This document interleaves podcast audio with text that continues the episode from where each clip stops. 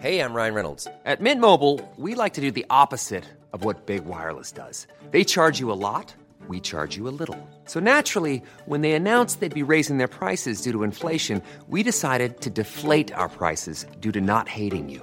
That's right. We're cutting the price of Mint Unlimited from $30 a month to just $15 a month. Give it a try at mintmobile.com slash switch. $45 upfront for three months plus taxes and fees. Promo rate for new customers for limited time. Unlimited more than 40 gigabytes per month. Slows. Full terms at mintmobile.com.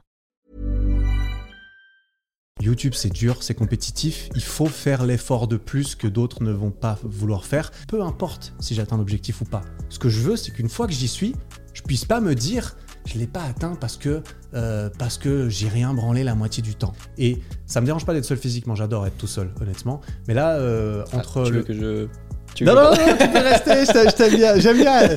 Euh, et je me suis dit, mais en fait, c'est le moment de prendre des risques, en fait. Parce que j'ai toute ma vie, j'étais dans le, dans le courant, j'ai l'impression. J'ai envie de pouvoir tout plaquer, partir dans une cave, euh, essayer de composer de la musique pendant deux ans parce que c'est un truc que j'aimerais bien faire. Et je me dis, ok, je me laisse deux ans tout seul dans une cave à composer quelque chose et essayer que ça marche sans avoir à me préoccuper de comment je vais payer les factures, comment je vais manger, qu'est-ce qui va se passer.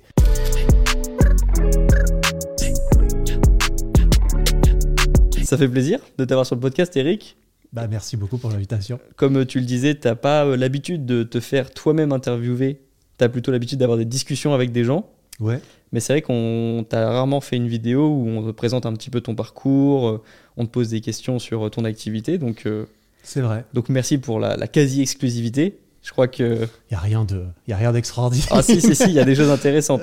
Et je suis sûr que. euh, je suis sûr ouais, qu'on va pouvoir euh, discuter de choses qu'on a en commun parce qu'on a beaucoup de points en commun Ça, je suis d'accord. en dehors de la couleur des cheveux et, euh, et euh, Ah mais oui, t'es blanc Bah aussi, oui. putain, je me disais, mais il y a Mais quelque oui. chose que j'aime bien chez ce mec, je sais pas ce que c'est. non, vraiment, on a, on a beaucoup de points en commun. Et euh, un des plus grands points en commun qu'on a, c'est justement ce, le fait d'avoir fait 5 ans d'études pour se lancer finalement sur YouTube. C'est quand, Toi aussi, t'as fait la même erreur. quand- Erreur même- de parcours, ça arrive, c'est quand même pas commun. Euh, C'est vraiment pas commun. Et euh, justement, on va essayer de répondre à ce, dans ce podcast, on va essayer de répondre à la question euh, est-ce qu'on est des gros bouffons ou est-ce qu'on est des génies quoi? Ça Ou un petit peu entre deux, peut-être. euh, Je pense, on va, on va voir si on a été plutôt visionnaire ou si c'était une erreur. Mais euh, On verra dans les années à venir aussi, peut-être. ouais. oui, mais en, en tout cas, c'est intéressant de. T'as quand même un peu de recul parce que ça fait quand même. Ça fait 4 ans Quelques- maintenant. voilà. ouais. 4 ans. Moi, j'ai, je me souviens encore très bien de la fin de mes études parce que c'était il y a 6-7 mois. Mais Ouais. toi, du coup, ça fait maintenant 4 ans que tu es à plein temps sur euh, YouTube. C'est ça, 4 ans pour ma première vidéo, donc c'était novembre 2017, donc un peu plus que 4 ans maintenant. Et c'était deux mois après avoir reçu mon diplôme que j'ai sorti ma première vidéo. Ouais. C'est ça. Très Ouais. bonne vidéo d'ailleurs. J'en profite pour. euh, La toute première Là, la vidéo sur ton diplôme. Ah, euh, la vidéo sur mon diplôme. ah, elle est venue après celle-ci. Celle-là, elle est venue. Ok, c'est ça. Mais donc après, oui, pour ceux après. qui... euh, J'aime bien aussi raconter dans les podcasts comment est-ce que j'ai découvert le créateur euh, que je rencontre. Il me semble que c'était avec... euh, ah oui, je sais. C'est une vidéo sur euh, faire ses courses, Ah. faire, euh, faire bien ses courses Ouais, au, supermarché. Elle a bien marché celle-là. ouais. c'est vrai. Ouais. Et ben, elle a apparu sur, ma, sur mon YouTube. J'ai dit ok, euh, j'ai pas regardé tout de suite parce que j'avais déjà fait mes courses et euh, Plus tard. mais parce que en effet, je m'étais formé sur la nutrition et ça m'étonne pas que la vidéo soit arrivée sur mon feed. Mais donc toi, tu sur YouTube, tu parles un petit peu de tout, tu parles de sport, tu parles un petit peu de. T'as commencé avec un peu de vidéos, euh, je dirais développement personnel dans la forme euh, où tu essaies de donner des conseils et de parler directement à la personne. Tu parles un petit peu de, t'as même parlé un petit peu de loi d'attraction. Mhm. Et euh, Ouais, c'est vrai. Ma cinquième vidéo, c'était du dev perso, effectivement. C'est ça. Bah, je me reconnais parce que moi j'ai fait des vidéos aussi au début sur euh, prendre confiance en soi, des thèmes qui comme ça qui peuvent faire penser au développement personnel. Mais c'est vrai que euh, maintenant je pense que je sais pas comment tu te définis d'ailleurs, mais je pense que les gens quand ils pensent à toi, ils imaginent, ils pensent au street workout. Ça revient Surtout, souvent. Surtout. Training à la maison. Oui, c'est beaucoup. ouais, c'est. Bah, pour moi, je suis beaucoup plus associé au sport, clairement, parce que c'était aussi dans l'idée. Mais c'est vrai que dès ma toute première vidéo, la toute première de ma chaîne, je dis sur cette chaîne, je veux faire des vidéos de sport et de développement personnel. Donc avait déjà cette idée de vouloir faire les deux. Après, je me suis aussi rendu compte que le sport, ça vendait mieux. Euh, et en plus, j'avais une approche peut-être un peu moins courante parce que c'était plus axé street workout, poids du corps. Et donc c'est surtout pour ça aujourd'hui que, que à ça qu'on associe mon nom. Et pendant le confinement, il y a eu un gros projecteur aussi sur les vidéos à la maison que j'ai fait. Et donc ça a aussi euh, popularisé euh, mon contenu, mais surtout mon contenu sportif. Et moi, depuis le début, j'avais tout autant envie de faire l'un que l'autre, et j'ai pas envie d'être uniquement associé à l'un ou à l'autre. Oui, c'est ça, c'est un équilibre. euh, le sport, tu, tu le dis souvent sur ton podcast d'ailleurs, c'est euh, le sport, euh, le mental et le sport, le, am- s'améliorer physiquement et mentalement. Mm. Ça revient quand même souvent et bah, moi je suis, euh, j'aime beaucoup cette, euh, cette vision des choses. Mais c'est vrai que tu as fait, euh, pour revenir sur tes premières vidéos, j'aimais, j'aimais bien le fait que tu, tu imageais les principes. Je me souviens d'une vidéo où tu as monté une tour. Ouais. Juste pour euh, expliquer le fait que lorsque tu montes et que tu essaies de monter, tu vas avoir des obstacles pendant, ta- pendant ton ascension. Et tu avais quand même cherché une tour pour illustrer ça. Je trouve que, franchement, je me suis Elle dit, est pas si loin d'ici, cette tour. Elle- Ouais. Elle est à 20, 25 minutes d'ici. Ouais. je me suis dit, il s'est- franchement, il s'est, euh, c'est mieux que d'en parler tout seul dans sa chambre. Quoi. Il cherche à imager les, principes. Ouais. Je sais pas à quel point je cherchais à imager. Oui, parce qu'en fait, j'ai eu cette image de euh, tu montes la tour, etc. Et, je- ensuite, je construis sur cette image dans la vidéo parce que euh, à partir du moment où j'étais lancé, c'était le but. Mais je me souviens que dans mes premières vidéos, mon but c'était YouTube, c'est dur, c'est compétitif. Il faut faire l'effort de plus que d'autres ne vont pas vouloir faire. C'est comme ça peut-être que je peux me différencier dans ce monde où tout le monde parle déjà, soi-disant saturé de muscu, de choses comme ça. Je me suis dit, bah ok, si j'ai une idée de concept, je vais essayer de la pousser encore plus ou de de- d'approfondir plus, trouver un moyen d'être différent euh, dans, dans le bon sens du terme en tout cas. Je connais bien ce sentiment, euh, je l'ai connu il y a deux ans, ce sentiment de dire euh, j'arrive sur une plateforme qui est saturée, il y a plein de gens qui sont déjà installés. Et c'est marrant parce que tu t'es posé, est-ce que tu t'es posé cette question? Quand tu as commencé à faire tes vidéos, tu te dis ça va être dur de me faire une place? Je sais. En fait, j'étais confiant que j'ai. Ah, tu peux le dire, hein J'étais confiant que ça d'avoir allait en fonctionner. toi, en, vrai. hein. En vrai, j'étais confiant. euh, j'ai même des, j'ai même des vidéos de moi avant que je commence où je me filme et, euh, et je dis que je sais que ça va marcher en fait, parce que je pensais sincèrement que ça allait marcher en fait. Et, et j'aime penser que euh, le fait d'en être convaincu, ça m'a aidé en fait à, à me dire mais en fait si ça part pas tout de suite, c'est juste que ça va arriver après. Et euh, alors, il n'y avait, pas que ça. hein. Je suis très contre l'idée de. Il suffit d'y croire et ça va venir tout seul en restant dans son canapé. Ça, ça marche pas non plus, malheureusement. Mais, euh, mais je savais que c'était saturé, soi-disant saturé. Mais pour moi, je, je- je réalisais qu'en fait, c'est saturé autant que tu le penses déjà. Et tout le monde est différent, même aujourd'hui, tout le monde dit c'est saturé, je ne sais quoi. Mais tu débarques avec ta propre personnalité, tu es déjà unique dans ton contenu. Après, c'est évidemment à toi d'essayer de faire des choix plus ou moins intelligents pour euh, faire avoir une proposition de valeur qui soit encore plus unique que éventuellement d'autres.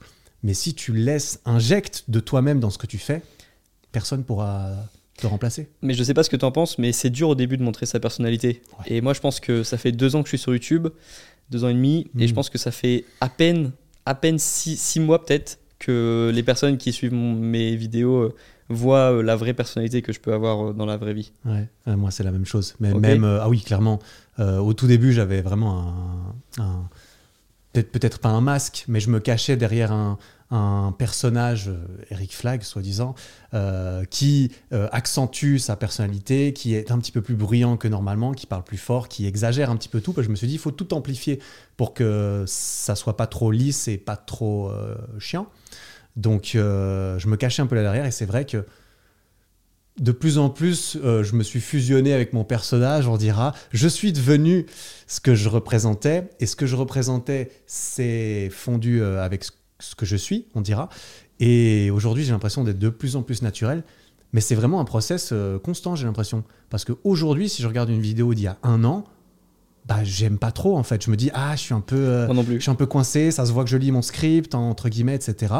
Et à cette époque-là, j'étais content de ce que je sortais. Et si je regardais une vidéo d'il y a un an, j'étais là, ah, c'est pas ouf. Du coup, là, je suis content de mes vidéos aujourd'hui, mais force est de reconnaître que dans un an, ça se trouve, je les aimerais. Je, ne m'aimerais pas dedans. Mais j'aime penser que je, me, que je converge vers un truc euh, qui C'est me ça. Bah, Il y a une phrase qui dit que si t'es pas embarrassé par la version de toi-même d'il y a un an, c'est que tu progresses pas assez. Un petit peu cliché. Mhm. mais c'est peut-être un petit peu. euh, Dans ce monde de l'audiovisuel où tu te C'est filmes toi-même et tu documentes euh, des choses qui restent longtemps, ça me semble très, très possible et vrai. Mais tu fais bien de préciser que, en effet, c'est au début c'était un personnage, Eric Flag. D'ailleurs, c'est c'est un pseudo, hein, Eric Flag, on le précise. c'est pas mon Dans la vraie vie, tu t'appelles euh, Eric Drapeau. C'est ça. J'ai essayé de le traduire parce qu'en anglais, c'est plus stylé. Eric Drapeau. Ce serait marrant, Eric Drapeau. Ouais, ce serait Tu pratique. tu m'as demandé quand, Ben quand on avait fait notre interview euh, si moi je m'appelais Dossier dans la Ah, vraie mais vie. ce mec s'appelle quand même Dossier. Moi, j'étais sûr que c'était un pseudo. J'étais sûr. Bah, des personnes en France le pensent euh, actuellement. euh, Très certainement. Encore. Ouais. et on pose la question en effet, mais euh, non, non, c'est vraiment. Tu vois, quand tu parles de vocation, ben, regarde le mec. Il s'appelle Dossier, il fait des vidéos sur les étudiants. Sur dis, les études. Forcément, c'est un pseudo. Et non. Non. Bah bravo. bravo. Bravo, c'est surtout que je trouvais pas de pseudo en fait. Ouais. Vraiment, j'aurais pré- Ah, tu, tu voulais changer? J'aurais bien aimé trouver un pseudo. C'est vrai. Euh, par exemple, euh, je sais pas si j'avais un prénom composé, un nom composé, j'aurais bien aimé juste mettre les deux, les, Mm. les initiales. Mais euh, non, force est de constater que j'avais toujours pas trouvé de pseudo au moment de faire la première vidéo. Du coup, j'ai mis euh, mon, mon vrai prénom, Grégoire Dossier. Bon, je pense pas que tu Mais c'est plus dur, pour moi, c'est plus dur du coup de dire que je suis un personnage parce que comme Mm. c'est mon, mon prénom et mon nom, ça pose d'autres questions. C'est vrai, c'est vrai. Mais pour revenir, donc là on parlait, on parlait de YouTube, mais euh, Eric Flag du coup, c'est pas seulement YouTube, c'est YouTube, c'est la version, c'est la partie de ta vie qu'on connaît parce que tu as commencé à la documenter sur, euh, sur YouTube. Mais ce qui est assez intéressant, c'est de, c'est que je pense que les gens le savent, ceux qui te suivent, mais tu as fait des études avant de te lancer sur YouTube et tu en as fait de longues, t'en as fait beaucoup d'années. Tu Ouais. as, fait 5 ans d'études, c'est ça? Euh, Plus? Ça dépend si tu comptes les années que j'ai redoublé, les années entre deux, je fais Ah, plus, d'accord. ouais, ouais, ouais. Mais euh, disons que tu as un bac plus 5 maintenant? Je, je sais pas ce que c'est Ah, oui, en, oui, en en Suisse, Suisse. euh, je sais pas ce Ah, que c'est. bon, bac plus 5, ça veut dire que J'ai fait... j'ai eu, le- j'ai eu mon bac, oui. Non, ah oui, ah oui c'est même pas le bac en Suisse. Mais en Suisse, Attends, mais on, a- moi, on je- appelle oui, ça la, mais moi, je suis la- ma- la matu. C'est un espèce de bac, mais il n'y a pas de plus quelque chose. C'est juste tu l'as ou tu l'as pas, et une fois que tu l'as, tu peux aller à Ok, ok, bon, bac plus 5 en France, c'est euh, t'as fait 5 ans d'études. D'accord. T'as as réussi. euh, Ah, je savais pas. Putain, en France, c'est plus. 3 années de licence, après ça s'appelle le master. Oui, alors en Suisse, c'est pareil. Et une Mais fois que t'as eu ton master 2, as eu, ça veut dire que t'es bac plus 5. D'accord. Ah oui, alors euh, d'accord. Alors oui. Donc oui, donc, Plus euh, cinq, manifestement. oui voilà. j'ai un master. Donc, tu, ouais, tu peux le dire avec. euh, parce que du coup, les études en Suisse, ça doit être des noms différents, mais Ouais. est-ce que tu peux revenir sur ton parcours avant YouTube? Avant YouTube. Bah, j'ai commencé YouTube à 27 ans, donc j'avais quand même 27 ans de vie euh, derrière moi avant. Et tout ce qui concerne les études, j'ai un peu suivi un chemin toute ma vie qui me semblait le plus euh, à la fois facile et adapté à ce qu'il me fallait et correspondre à ce qu'on attendait de moi. Parce que moi, j'ai mes parents, ils ont mes parents, ils sont les deux profs plus ou moins, ils ont les deux fait l'uni. Mon grand frère qui a deux ans de plus que moi, il a fait euh, les mêmes études que moi, plus ou moins. Et moi, j'arrive à la fin du lycée, donc euh, l'équivalent euh, du lycée en Suisse. Et euh, pour moi, il n'y a, pas- y a- y a- pas question. J'ai aucune idée de ce que je veux faire de ma vie. J'ai 18 ans, j'ai redoublé la dernière année de lycée pour une erreur complètement stupide parce que je passais plus de temps à jouer aux jeux vidéo as parlé dans un qui a, podcast. trava- ouais, qui a travaillé sur, euh, sur un travail qui était euh, très important apparemment parce qu'il m'a fait redoubler. J'avais des très bonnes notes mais j'ai raté un truc et boum, ça m'a fait redoubler. Alors le système était un peu bizarre, c'est vrai. Euh, du coup, j'arrive à l'uni, enfin, je sors du lycée à 18-19, 18, ouais, 18 et demi, quelque chose comme ça. Et je me dis, bon, bah, c'est logique, je pars à l'uni. Je ne sais pas quoi faire, je pars à l'uni. Et à l'uni, comment est-ce que je choisis ma branche? J'ai fait HEC, donc euh, business, euh, commerce un peu. Bah, par élimination aussi. En fait, je me disais, qu'est-ce qui m'intéresse? Le sport commençait à m'intéresser, mais c'est pas pour réduire le truc, mais je me voyais pas être prof de sport, j'avoue, parce que je me suis dit, bon, bah, sport, euh, bof, non. J'hésitais entre droit et HEC. Droit parce que je trouvais ça stylé. C'était Comme vraiment moi. pas parce que je trouvais ça intéressant. Ça m'intéresse pas du tout. Je me suis dit, stylé le droit. hein. droit, ça envoie du, du, du pâté. je me suis dit, la médecine, ça envoie du pâté, mais ça a l'air difficile. Donc, pas la médecine. la médecine. Et je suis très content. La médecine, c'est vraiment une vocation qui n'est pas la mienne. Et, euh, et du coup, je suis allé en HEC euh, parce que, c'est- parce que j'aimais bien les maths. Et puis, je me suis laissé euh, guider, en fait. C'est à ce moment-là que j'ai commencé à me plonger à fond dans la musculation et la nutrition comme passion personnelle. C'est vraiment sur ma table de chevet, entre guillemets, c'était des livres de nutrition. J'ai beaucoup aimé quand tu as parlé de ça dans une vidéo. Tu disais que ouais, c'était pas des livres euh, d'économie que tu avais sur ta table de chevet, c'était des livres de musculation et de Ouais. nutrition et d'entraînement. Dans ma vie à ce moment-là, et ça c'est aussi parce que les études, j'avais une certaine facilité, qu'on se le dise, mais ma priorité numéro une dans mes semaines, c'était la muscu et bien manger. Et ensuite, fallait aller en cours, il fallait réviser, etc. Mais j'arrivais à tout faire ce qu'il fallait. Après, j'avais pas beaucoup d'autres trucs en dehors. Ouais, j'ai eu des copines à ce moment-là, mais ça va, ça, les copines, elles, elles, euh, elles, elles étaient pas pendant la journée, on dira, c'était plutôt le soir et tout ça. Donc, euh, donc euh, j'avais tous mes trucs qui rentraient bien. Et euh, genre, je me contentais de faire ce qu'il fallait à l'uni parce que je me dis, ok, bah, je m'engage dans une licence. En Suisse, on appelle ça le bachelor, c'est trois ans. Bon, bah voilà, je fais mon bachelor. Après, j'ai fait une année de pause entre le bachelor et le master pour faire l'armée. On est obligé de la faire en Suisse, donc j'en ai fait une partie à ce moment-là. Je reviens en master. Euh, c'est un peu compliqué. Je glandouille pas. Ouais. Je fais ça comme il faut. Je pars en voyage euh, en Australie, en échange en Australie à la fin pour trois mois. Et quand je reviens, euh, je- en fait, je m'y prends n'importe comment. Je suis vraiment un peu nonchalant toujours parce que je me pose des questions de est-ce que je suis vraiment pressé d'arrêter la vie d'étudiant, tu vois? Aujourd'hui, j'ai redoublé une fois le lycée. J'ai pris une année entre la licence et le master. Mon master, je l'ai fait en trois ans au lieu de deux parce que j'ai fini le service civil et que j'ai perdu, j'ai fini le service militaire, donc six mois de plus. Et j'ai perdu six mois à ne pas trouver de stage, donc pour rien, on dira. Et donc j'ai perdu trois ans, on pourrait se dire. Mais moi, j'arrive à la fin de mes études à 27 ans, je me dis, c'est la fin de la vie d'étudiant. La vie d'étudiant, j'ai adoré ça. Tu as beaucoup de temps. Si t'as pas envie de te lever le matin pour aller en cours à l'UNI, t'étais pas obligé, il n'y avait pas de, présence obligatoire. Et donc je me dis, est-ce que je me réjouis d'arriver dans la vie corporate où tu as 4 semaines et demie de vacances dans l'année et que en fait euh, tes collègues deviennent tes potes parce que tu as beaucoup moins le temps de voir tes potes euh, en dehors? Donc j'ai un peu repoussé le truc et ça m'a en fait donné du temps aussi pour réfléchir, notamment ce, ce- cette armée. C'était, j'ai fait un travail plus ou moins manuel. Parce qu'en Suisse, il y a un service militaire euh, imposé. C'est ça en Suisse. Si tu es suisse et que tu es un homme, tu es obligé de servir ton pays. Donc, euh, soit tu fais 9 mois de service militaire, ce qui quand même, ce qui prend du temps dans une, dans une jeunesse, soit tu fais le service civil, ce qui dure, qui dure 13 mois. Mais là, au lieu d'être sur le terrain à tirer dans, des, à tirer dans, dans l'herbe, eh ben, tu vas travailler dans le social, la santé, euh, dans des hôpitaux, des machins comme ça, pour servir ton pays autrement. Moi, j'ai décidé avec de faire cette deuxième option. Et, euh, et ça ça, t'a plu Ça t'a plu Ouais, ça m'a plu énormément. Je crois pas euh, t'en avoir, euh, t'avoir entendu parler. Ouais, j'en ai parlé rapidement à gauche et à droite de temps en temps, mais j'ai eu deux affectations. La première, c'était entre ma licence et mon master. Et là, j'étais juste employé de bureau pendant sept mois et c'était chiant, honnêtement, parce que je faisais tout et rien. En fait, on est, on est, on est de la main-d'œuvre gratuite par les entre- pour les entreprises parce que c'est l'État qui nous paye. Donc, eux, ils nous prennent même s'ils n'ont pas grand-chose à nous faire faire parce qu'on est, on coûte rien. Donc, euh, je faisais tout et rien, c'était pénible. Mais vu ah, que. C'est un travail de bureau à l'armée? Non, alors non, c'était- là j'étais dans une association de jeunesse euh, à Lausanne. En fait, quand tu fais le service civil, tu, tu es engagé dans un domaine euh, à but non lucratif, dans une entreprise à but non lucratif généralement, soit la santé, soit le social, soit la protection de l'environnement. Mais tu vas dans une vraie entreprise et donc tu as un vrai travail normal où tu rentres chez toi le soir à la fin de la journée. Et c'est ça que je voulais parce qu'à l'armée, c'est l'internat. Et moi, j'avais pas du tout envie d'être à l'internat et de pas avoir de vie en dehors de ça. Donc, euh, c'est d'ailleurs, c'est marrant à dire, mais euh, ce service civil où j'ai travaillé dans des entreprises avec un horaire normal, c'est mes seules expériences professionnelles euh, où j'ai travaillé pour quelqu'un, on dira.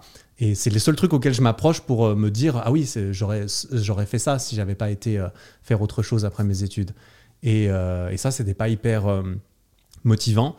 Mais je me souviens que j'ai passé les deux ou trois premiers mois à me dire je m'ennuie, euh, ça me prend une heure et demie euh, d'y aller, une heure et demie de revenir, euh, j'ai pas de vie, j'aime pas ce que je fais.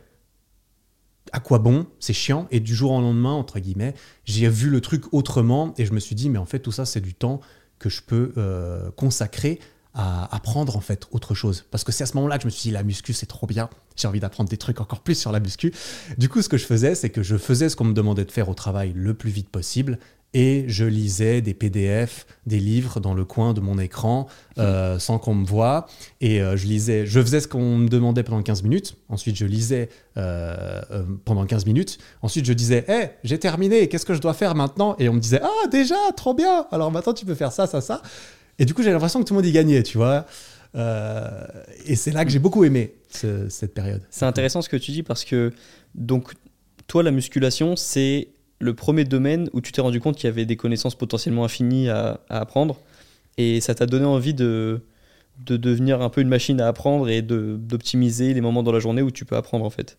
C'est ça. En fait, c'est- peut-être pas le premier domaine où je me suis rendu compte que la, la connaissance était infinie, parce que si tu te retournes un peu autour de toi, tu vois ça, mais c'est la première, le premier, c'est le, c'est le premier domaine où ça m'a donné envie d'apprendre en fait, de me dire il y a toutes ces options, j'ai envie d'en savoir plus, encore plus, toujours plus, parce que ça me semblait à la fois passionnant, mais en plus, ben, je trouvais ça cool de les effets que ça pouvait avoir sur moi, de, de contrôler euh, à la fois à quoi je ressemble, comment je me sens, comment les autres me perçoivent, etc. Et euh, ouais, j'ai beaucoup. C'est vraiment ma première passion. Parce vrai. que moi, tu vois, moi, euh, j'ai jamais été le premier de la classe. Et pour moi, les personnes qui apprenaient tout le temps, c'était les, les premiers de la classe. Mhm. Et j'avais une connotation négative de, du- justement du gars qui essaie de tout le temps apprendre dans sa journée. Parce que pour moi, c'était le premier de la classe qui apprenait de l'histoire, qui allait euh, plus loin que le, le cours. Tu vois, c'était le conseil qu'on donnait à l'école pour avoir des points en plus, Mhm. pour avoir euh, la meilleure note possible.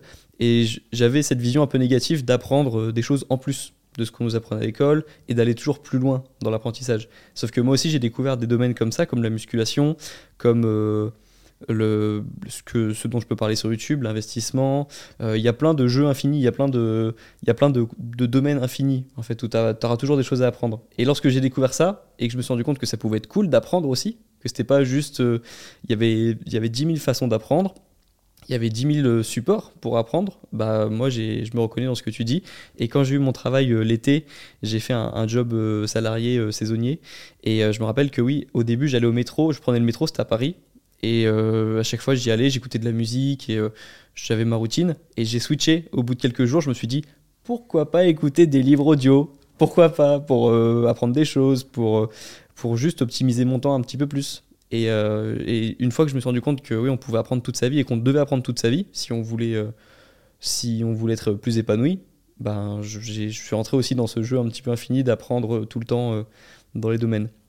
Mhm. Et la musculation m'a aidé à trouver justement un puits de connaissances infini, tu vois. Et toi aussi, du coup. Mhm. Et c'est cette histoire de- d'optimisation de, tes trajets, de tes transports, de ta vie en général, c'est justement quelque chose que j'ai de plus en plus cultivé. euh, après qu'on puisse qu'on qu'on voit ça évidemment, euh, pousser tout à l'extrême, c'est jamais bon. Mais c'est vraiment à partir de là où je me suis rendu compte de l'étendue de choses qu'il y avait à apprendre, de l'étendue de choses que j'avais envie d'apprendre à propos de, tout ça, et du peu de temps que j'avais, parce qu'il y a tellement de choses qui m'ont commencé à me, donner envie, et de me dire, en fait, si je peux me prendre de passion pour apprendre ça, je suis sûr qu'il y en a d'autres. Du coup, putain, la, vie, mine de rien, euh, enfin, j'ai pas, pas le temps, en fait, j'ai pas spécialement le temps de ne rien faire, euh, alors que, enfin, de perdre deux heures par jour dans le train à regarder dehors, alors que je pourrais éventuellement apprendre des trucs qui me donnent envie. Et, c'est à partir de là que j'ai commencé à m'impliquer vraiment dans de l'apprentissage. Parce que comme toi, comme tu l'as dit, moi, jusqu'à la fin de ma licence, balèque complet d'apprendre des trucs. Vraiment, je, je- pour moi, c'était euh, l'école, c'est obligé. euh, il faut que tout le monde soit content. Les parents, euh, la société, je, je ne sais qui. Donc on fait, des, on fait des bonnes notes, mais on va pas en apprendre beaucoup plus que, que ce qu'on nous demande. Parce que pourquoi? Ah, J'ai pas envie.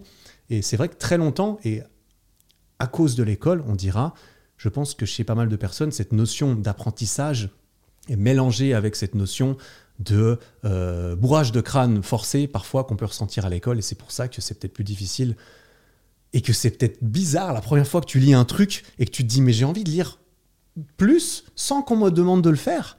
Et c'est à partir de là que tu dis ah mais en fait euh, enfin que je me suis dit manifestement c'est trop bien j'en veux plus du coup je vais essayer d'en- bourrer euh, autant que je peux dans ma journée de travail qui ne me plaît pas et qu'à chaque instant où je peux faire autre chose que ce travail qui ne me plaît pas eh ben je vais le faire et, ça m'a donné envie que ce travail qui ne me plaît pas ne s'arrête jamais. Honnêtement, euh, j'ai passé les trois premiers mois de cette, appli- de cette euh, affectation à me dire j'en peux plus, je me fais trop chier. Et les trois derniers mois à me dire putain, il faut que je profite de chaque jour parce que ça va s'arrêter malheureusement et je ne pourrai plus être sponsorisé par l'État à lire des livres.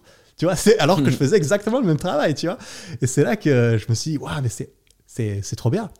C'est exactement ce qui s'est passé avec mon travail aussi, où Ouais. quand en fait c'était plus, euh, c'était plus 30 minutes de métro, c'était 30 minutes de livre audio. Je Mhm. peux avancer dans mon livre, je peux apprendre des choses.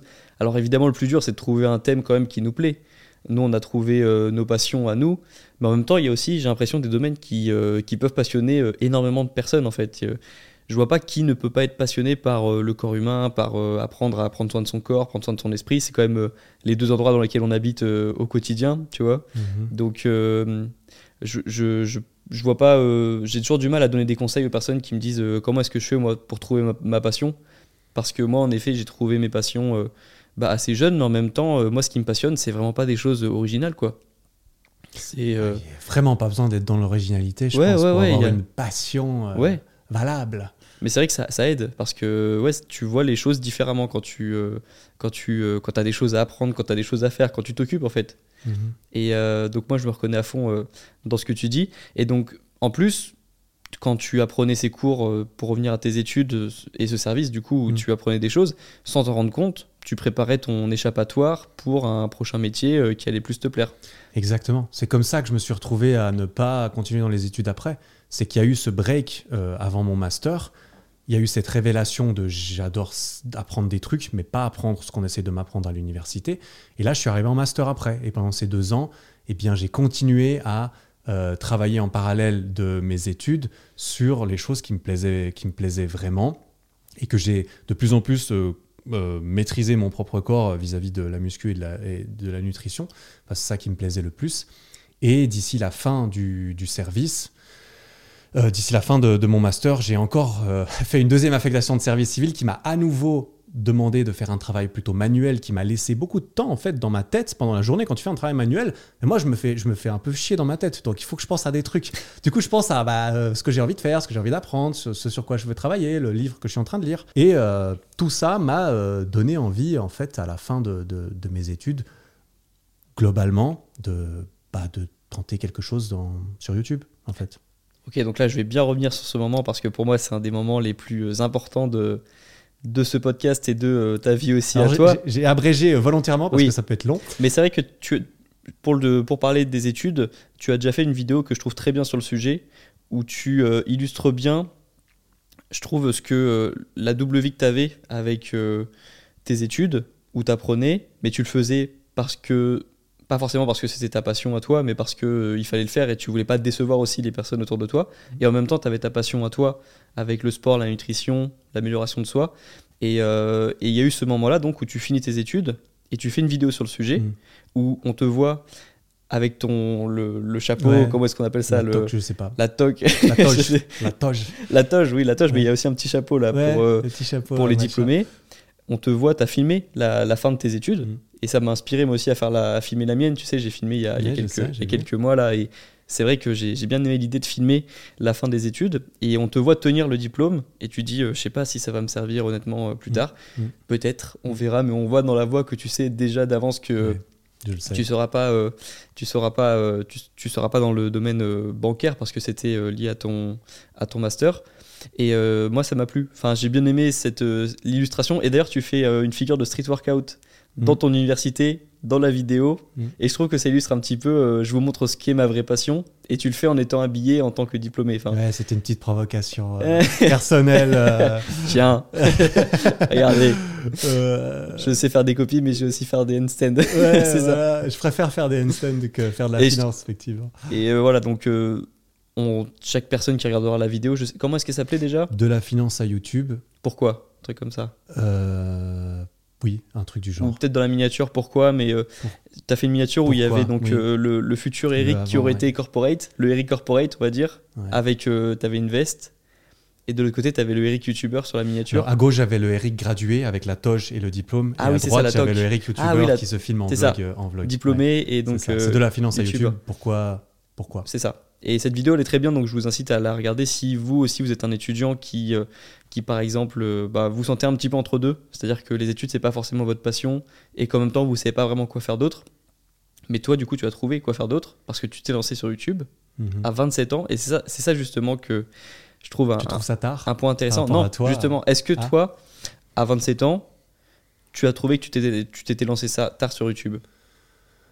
Euh, Au moment où je me suis. Tu dis vis-à-vis de, de mon de âge ton à moi de ton âge. Est-ce que tu t'es senti euh, vieux par rapport au. Je me suis pas senti vieux. En fait, je t'avoue que je me sens beaucoup plus vieux aujourd'hui. Pourquoi? Parce que je suis avec des mecs comme toi qui ont 23 ans, ou des mecs comme euh, Mathias, comme Arthur. Là, pas mal de mes potes youtubeurs qui sont devenus mes potes aussi de cette, de cette façon-là ou qu'ils l'étaient déjà avant, quasiment tous sont plus jeunes que moi, en fait. Et donc, je me sens pas spécialement jeune aujourd'hui. Euh, après, je me dis, c'est pas grave. Je peux pas, je peux, je peux Pas grave. Eric. J'ai bientôt 31 ans, mais c'est pas grave. C'est pas grave. Je suis content d'où j'en suis à 31 ans. Après, forcément, si je me dis, moi, à 22 ans, j'étais très loin d'être. Moi, à 22 ans, euh, je branlais rien toujours. hein. Tu vois, donc je suis très admiratif de voir que, que beaucoup de gens font ça peut-être plus tôt. Peut-être parce que euh, si j'étais né 5 ans après, bah, peut-être j'aurais commencé plus tôt aussi. Je- J'en sais absolument rien. Mais non, quand j'ai commencé, non. Parce que je me comparais pas spécialement euh, aux autres, on dira. Là, je suis obligé de reconnaître qu'il y a beaucoup de gens plus jeunes que j'admire personnellement et je me dis, ah ouais, moi à 22 ans, j'étais pas comme ça.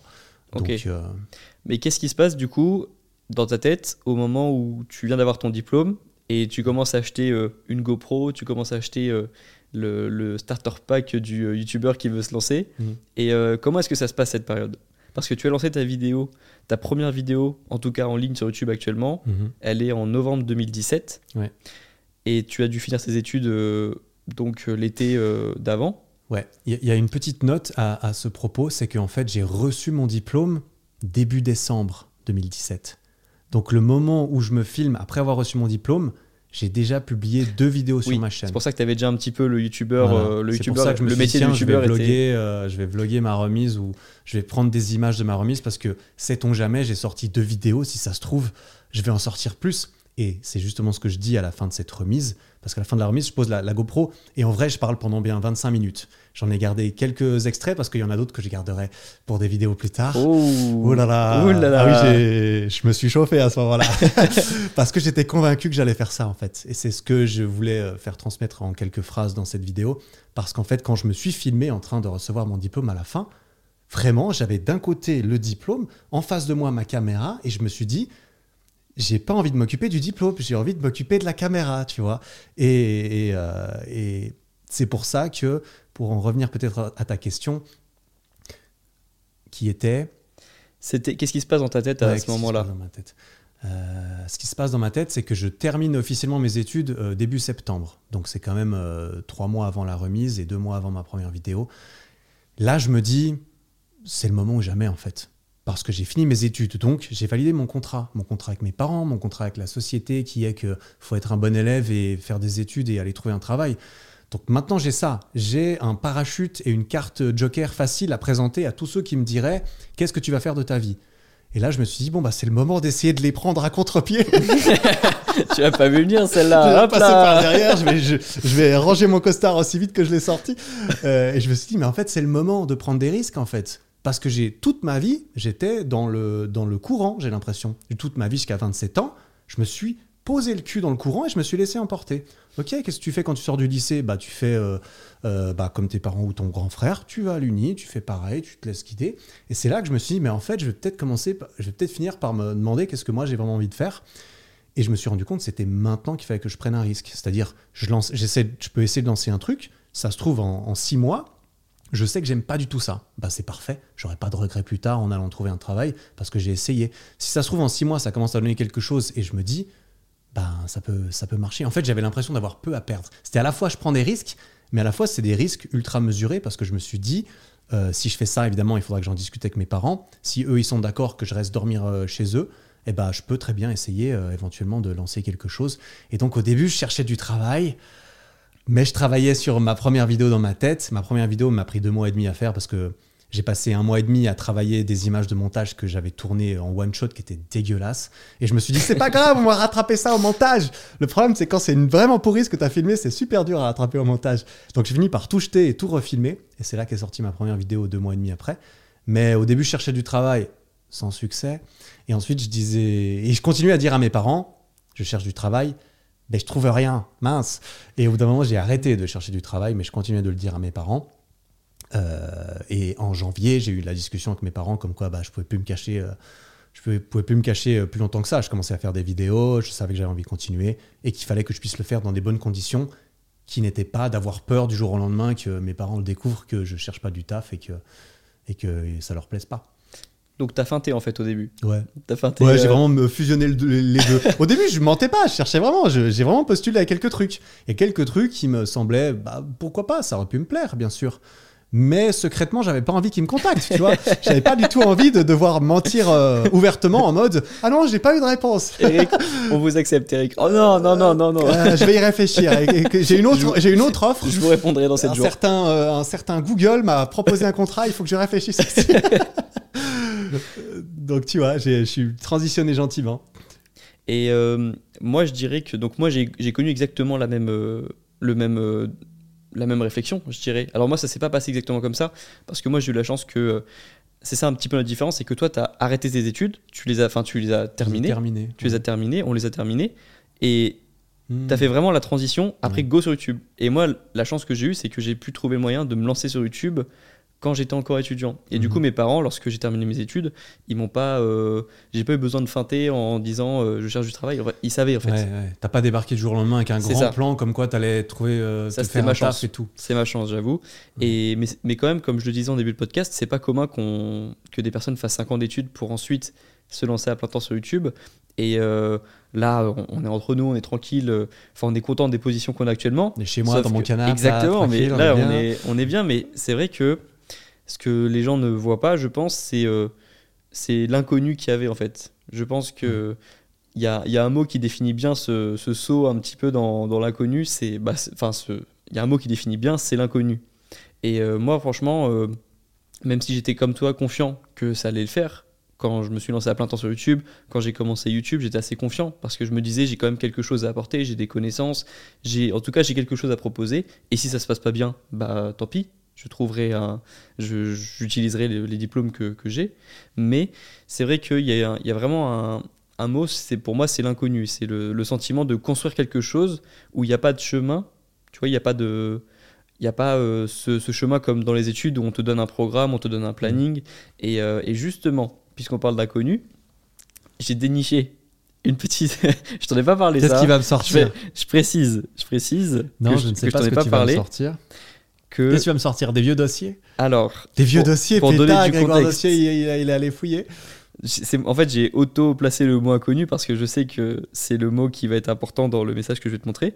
Mais pour donner un petit peu de contexte au podcast, l'autre jour, quand je préparais le podcast, j'ai regardé quelques-unes de tes vidéos pour euh, me renseigner. C'est pour ça que je sais que tu as commencé en novembre 2017. Mhm. Et je suis tombé sur une vidéo d'Elio cette fois-ci, Mhm. un de tes commentaires qui était en top, euh, qui était en top commentaire, où Elio parlait d'un podcast sur le déséquilibre. Ouais. Tu vois, euh, tu vois à peu Ah, près de- donc un de ses podcasts récents qu'il a fait Oui, c'est ça. D'accord, oui. Et toi, donc je Ah oui, j'afficherai le, j'afficherai le, le, message pour ceux qui regardent la vidéo sur YouTube. Mais voilà ce que tu avais écrit. Ces discussions qu'on a eues pendant cette période de commencement et d'inconnu qui plus est, dans le top de mes meilleurs souvenirs de ces cinq dernières années. Merci. Cœur bleu sur toi, Elio.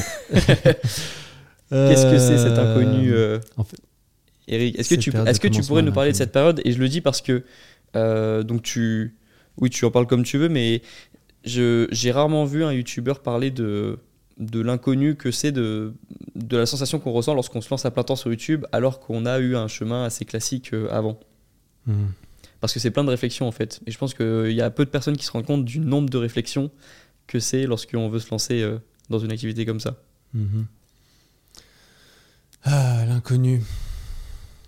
C'est, c'est, c'est, je sais pas exactement comment, comment décrire, euh, comment décrire ce sentiment, parce que d'un côté, je me suis dit, je me jette dans le vide, je sais pas ce que je fais. Je veux faire des vidéos YouTube. Pourquoi? Parce que j'aimais bien les vidéos de, de Cyprien Norman et tout dix ans avant, et je me suis dit, ah, j'aimerais bien faire des vidéos moi aussi. Euh, ça, c'était dix ans avant, et ça a dû naître un petit peu de là. Et, euh, et d'un côté, quand je me suis, ouais, donc je me suis jeté dedans, je, ne savais rien. Je ne savais rien faire. Je ne savais pas filmer, pas monter, pas rien du tout. Donc il fallait apprendre tout ça. Donc d'un côté, il y avait ce sentiment d'inconnu de je ne comprends rien à ce que je fais. Il va falloir que je me démerde si je veux que ça donne quelque chose. Et d'un autre côté, il y avait ce sentiment je ne comprends tellement rien à rien qu'il faut absolument. Enfin, j'ai vraiment pas le temps de me dire euh, ça va marcher, ça va pas. Non, je dois apprendre à faire ça. Du coup, j'ai la tête dedans, H24, en mode putain, je me mets la pression, il faut que ça marche. Parce que si ça marche pas, bah, j'aurais fait un truc qui n'a pas marché. Et, moi, quand je fais des trucs, j'ai envie que ça fonctionne. En plus, mes parents comptent sur moi, etc. Euh, je me suis assez peu laissé le temps d'avoir peur, j'ai l'impression. Je me suis dit surtout. Après, je sais pas d'où ça vient, tu vois, je sais pas comment euh, expliquer ça. J'ai eu un petit peu peur au début, et, quand je parlais de, ce commentaire avec Elio, c'était avant. C'était avant que je lance ma toute première vidéo, c'était les deux ou trois mois avant, parce que je parlais avant de cette vidéo irrécupérable en montage. C'est avec Elio que j'ai commencé à la travailler, parce que Elio avait de l'expérience sur YouTube de, de son adolescence, et je suis devenu pote avec Elio, je l'ai rencontré à ce moment-là. Et on a tout de suite connecté parce qu'on pensait euh, pareil sur beaucoup de choses. Et je lui ai demandé des conseils au tout début sur YouTube et il avait regardé la vidéo avec moi. Et c'est pendant tout ce moment-là que on se chauffait l'un l'autre, tu vois. On, sentait que, et c'est pour ça qu'on a connecté au- aussi bien et vite avec Elio, c'est que lui-même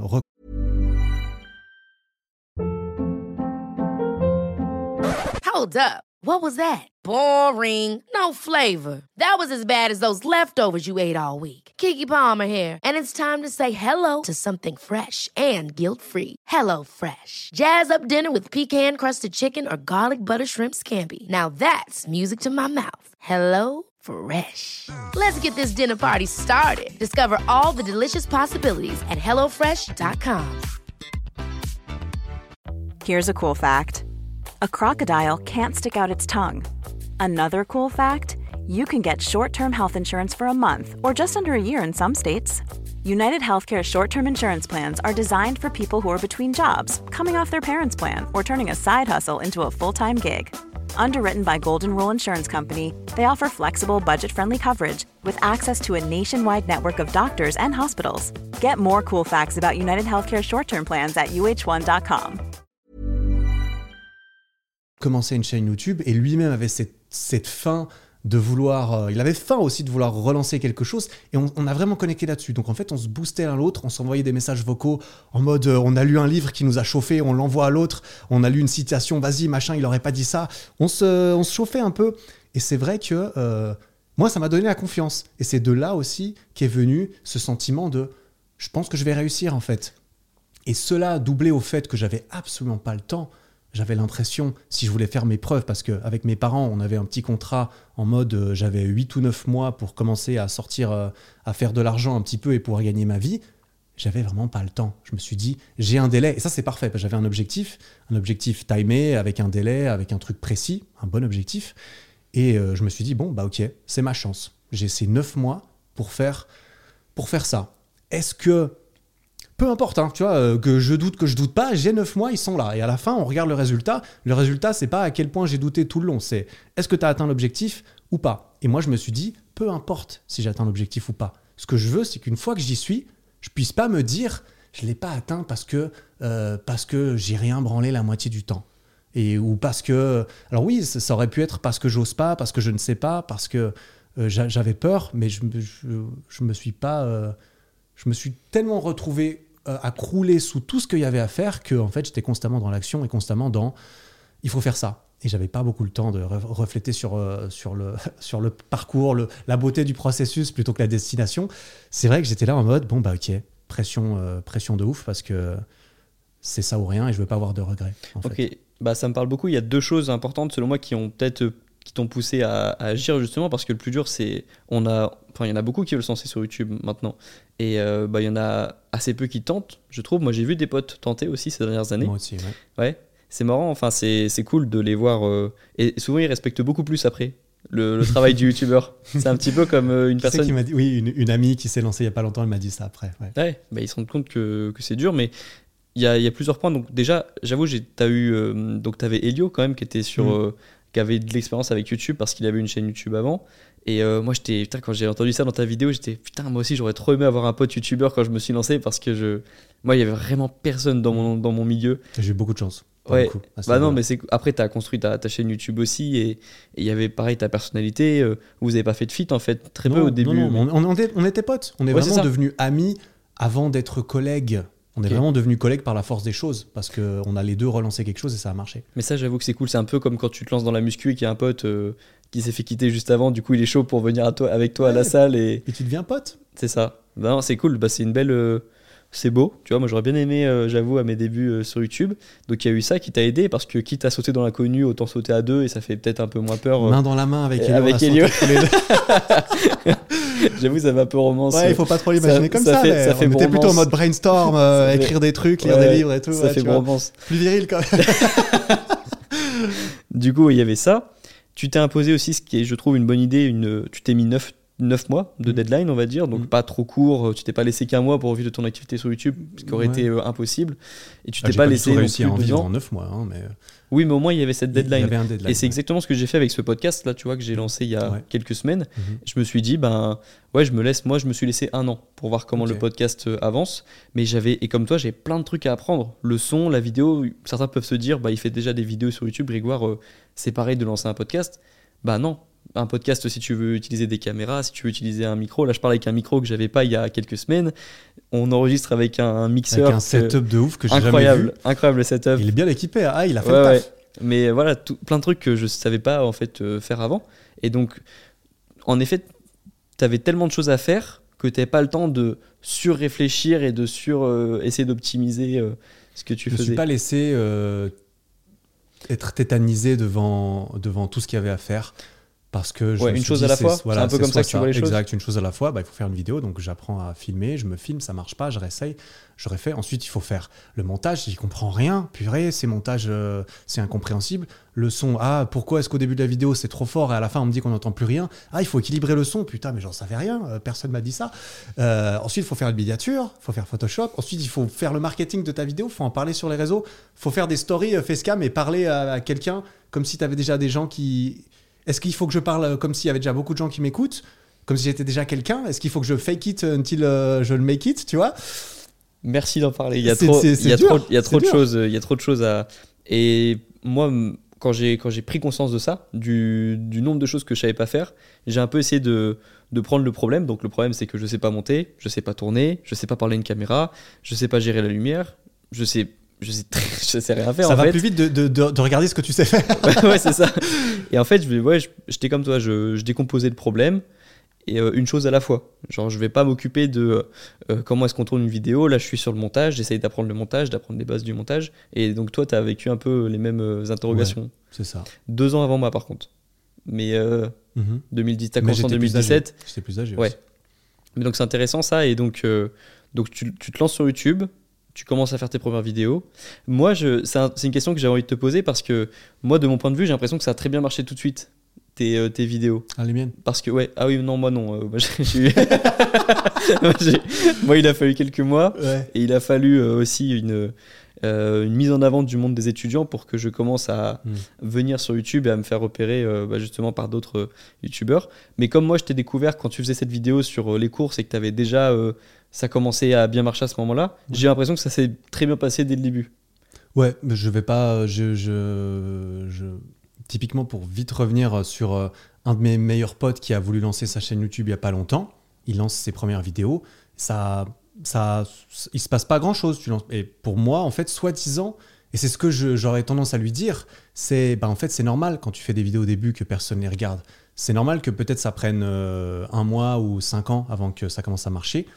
Et au bout d'un moment, euh, bah, on en parle de plus en plus. Et à peine on commence à en parler plus. Et là, et là euh, forcé de reconnaître, je lui dis bah, en fait, malheureusement, je ne je peux pas t'en dire plus. Je ne sais pas. Je n'ai jamais vécu le fait de publier 25 vidéos de suite et qu'il n'y ait aucun retour. J'ai jamais vécu ça et je ne sais pas comment j'aurais réagi et je ne peux pas te dire oh il faut cravacher moi je moi je l'ai fait ou moi je l'aurais fait tu vois parce que je suis un parce que moi dans la vie j'ai de la discipline et tout non j'ai pas eu à faire ça tu vois moi j'ai fait mes vidéos et à chaque vidéo j'avais un feedback immédiat et positif que j'allais dans la bonne direction généralement c'était euh, au moins autant de vues, un petit peu plus de vues. Il y a des gens qui s'abonnent tous les jours apparemment. Oh, il y a eu trois abonnés aujourd'hui. Putain, ça en fait trois de plus que hier. Ah, donc trois abonnés, t'étais content euh, Ouais, mais moi j'étais trop Ah, content quand je voyais des, des- des petits incréments au début. Mais j'ai toujours eu des incréments en fait.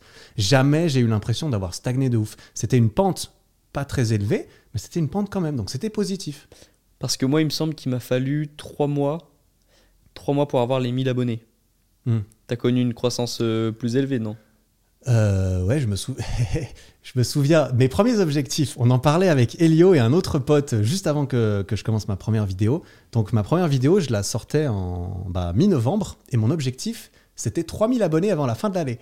Euh, donc, un mois et demi après. Et ensuite, je voulais faire 100 000 à la fin de l'année d'après et 1 million à la fin de l'année encore d'après. Ça, ça, c'était mes objectifs. J'avais déjà posé ça. Là, ouais, euh, on fait x10. x10, c'est bien sur une année. Parce que j'étais dans, cette, dans ce mood aussi grâce à, à nos discussions avec Elio et un, et un auteur que- qu'on aimait beaucoup qui s'appelle Grant Cardone, qui avait fait un livre qui s'appelle 10x, The 10x Rule. Ça veut dire qu'à chaque fois que tu te fixes un objectif, bah, en fait, tu te le fixes 10 fois plus grand. Comme ça, tu es sûr de, de donner tout ce que tu as. Et, euh, et à la fin de cette première année, après un mois et demi, eh bien, j'étais à 2900 abonnés, quelque chose comme ça. Après mes quatre premières vidéos, sauf erreur.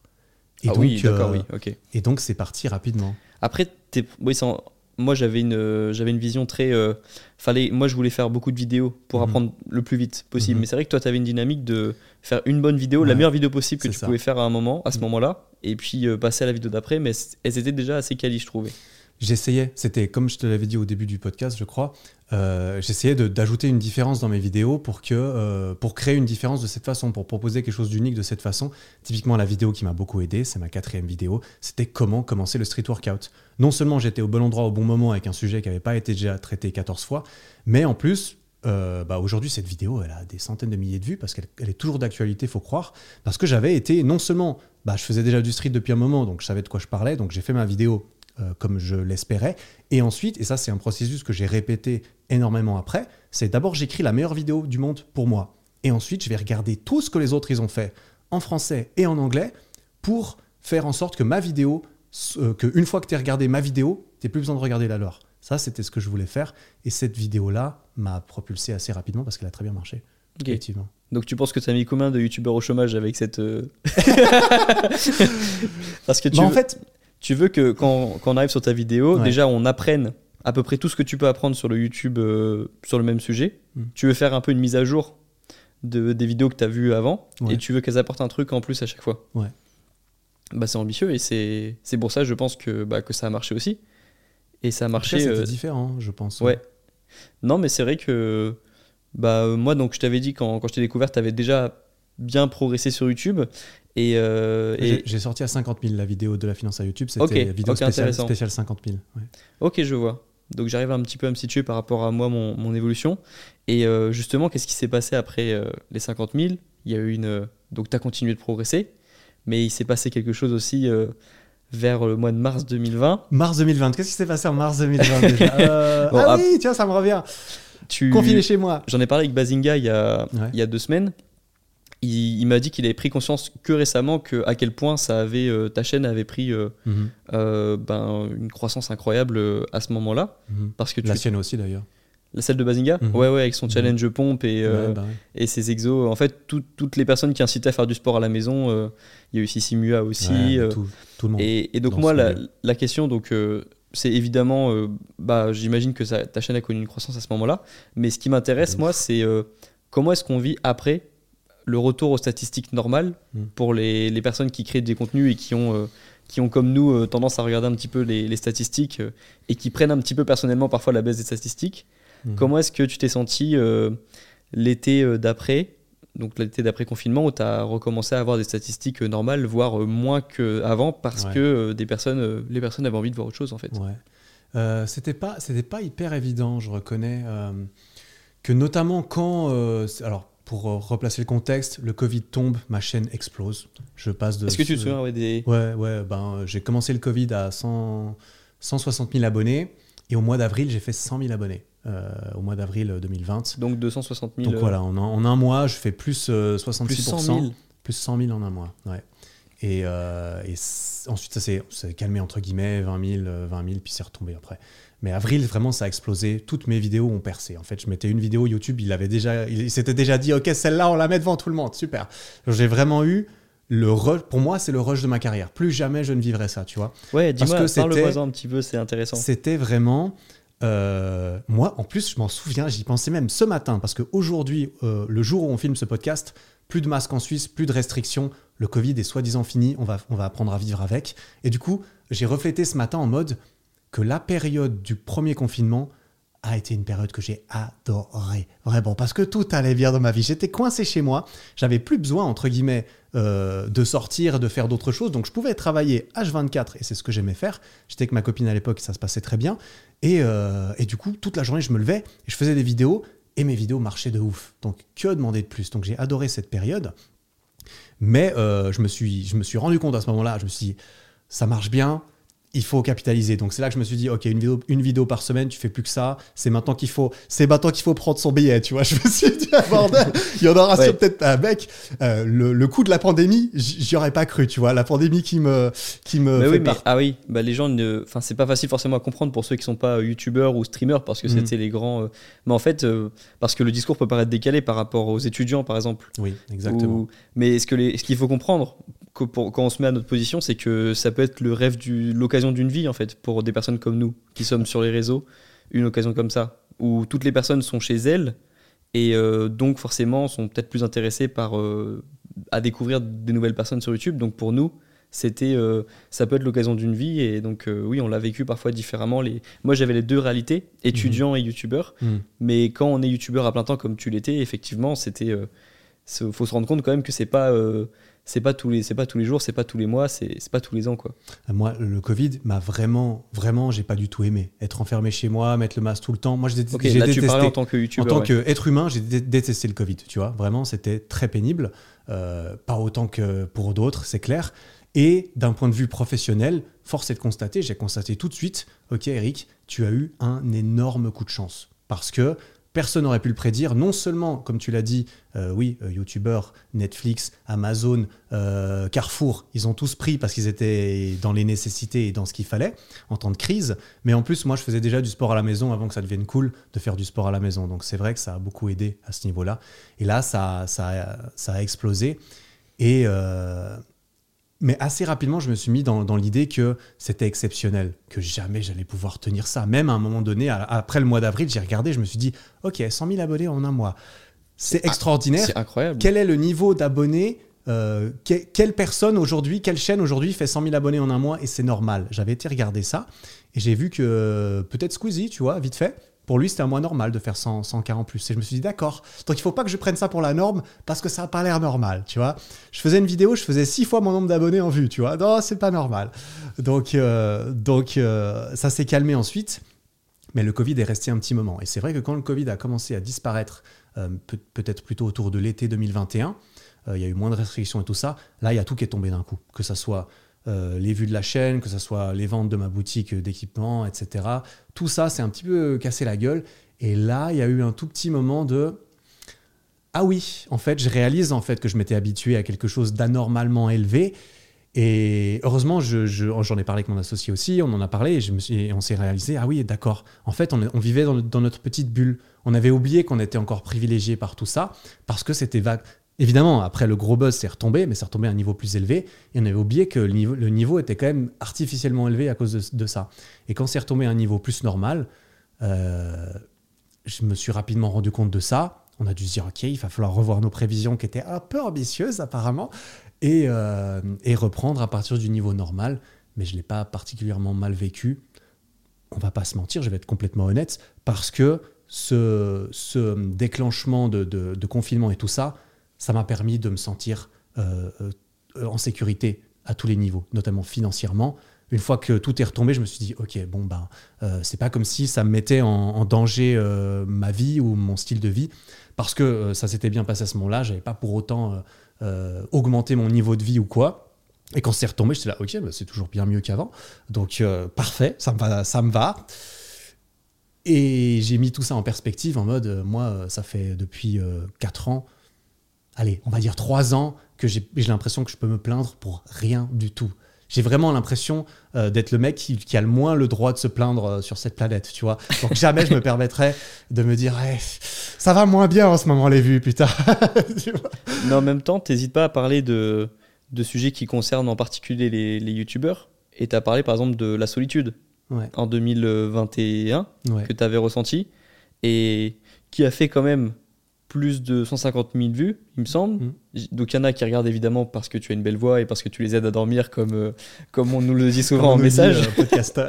Une- on a une belle voix par- pour endormir Je sais apparemment. pas si c'était un compliment ou pas. Ouais, c'est- on, on est toujours un peu perplexe, mais, mais euh, donc oui, j'imagine qu'il y a aussi des personnes qui se sont reconnues, et ça s'est vu dans les commentaires de cette vidéo. Ouais. Et du coup, tu parlais, donc euh, j'invite les personnes à aller voir cette vidéo pour, euh, pour, que, pour pas euh, te citer et pour euh, vraiment que ce soit tes mots à toi. Mais du coup, plutôt pour parler de l'après, qu'est-ce que tu comptes faire en 2022 pour euh, te sentir un petit peu moins seul dans, dans la solitude qui est causée par l'activité de YouTube, en fait, donc, euh, Mhm. que connaissent beaucoup de YouTubeurs Ouais. Pour résumer ça en 10 secondes, c'est vrai que je me suis senti seul en 2021 aussi parce que, comme j'explique dans la vidéo, j'ai rompu avec euh, ma copine euh, au début, euh, à la fin de l'année 2020. Et donc, pour la première fois de ma vie en 2021, j'étais tout seul chez moi, euh, avec personne d'autre, à travailler tout seul chez moi avec personne d'autre. Et donc, j'ai été très, très seul physiquement. Et ça me dérange pas d'être seul physiquement, j'adore être tout seul, honnêtement. Mais là, euh, entre. Ah, tu le- veux que je Tu Non, veux non, non, tu peux rester, je t'aime bien. J'aime bien. euh, avec parcimonie, j'aime bien avoir. euh, mais je suis pas la créature la plus sociale ou sociable du monde. Je préfère être seul. Si je devais choisir entre être tout le temps seul et tout le temps euh, entouré. Ouais, ça heureusement heureusement heureusement qu'on n'a pas à choisir. ouais, hein, parce les que- deux ne me vont pas. je- on est d'accord. on- Mais je suis plus du côté, euh, j'ai besoin un, de un plus petit de solitude. 70-30. Voilà, un petit 70-30, ça me, va, ça me va assez bien dans l'idée. Et ça va bien avec mon métier. Et c'est peut-être pour ça que je l'ai choisi aussi euh, à, à ce niveau-là. Mais euh, le temps que je passais avec ma copine, je l'ai remplacé par du travail. Et ça, c'était pas une bonne idée. Parce que c'est devenu. euh, déjà que c'était disproportionné avant, je travaillais quasiment tout le temps. Là, c'était littéralement, je travaillais tout le temps. Et en plus, euh, ça, s'est passé pendant encore le Covid, pendant l'hiver. Donc, c'est pas comme si je pouvais inviter des, gens, des filles à aller boire des verres. Non, il fallait qu'elles viennent chez moi, que j'aille chez elles ou qu'on aille se promener dehors par moins deux. Donc, j'ai fait ça un petit peu, mais j'ai beaucoup, beaucoup travaillé. Et, euh, et à la fin de cette année, là, aussi par rapport à ce que tu, ce que tu as dit, c'est vrai que je me suis rendu compte que c'était un petit peu parti en freestyle cette année. Mon humeur, ma satisfaction générale moyenne était très bonne, mais avec des grosses fluctuations. Des fois, j'étais très content, des fois, euh, je me suis dit, putain, Eric, mais pourquoi tu t'infliges ça, en fait? Pourquoi tu t'infliges ça? Tu n'as pas besoin de t'infliger ça. Et m'infliger ça, ça veut dire être aussi exigeant avec le travail qui doit être fait, les vidéos qui doivent sortir en temps et en heure, quand tu les as annoncées régulièrement, toujours aussi régulièrement.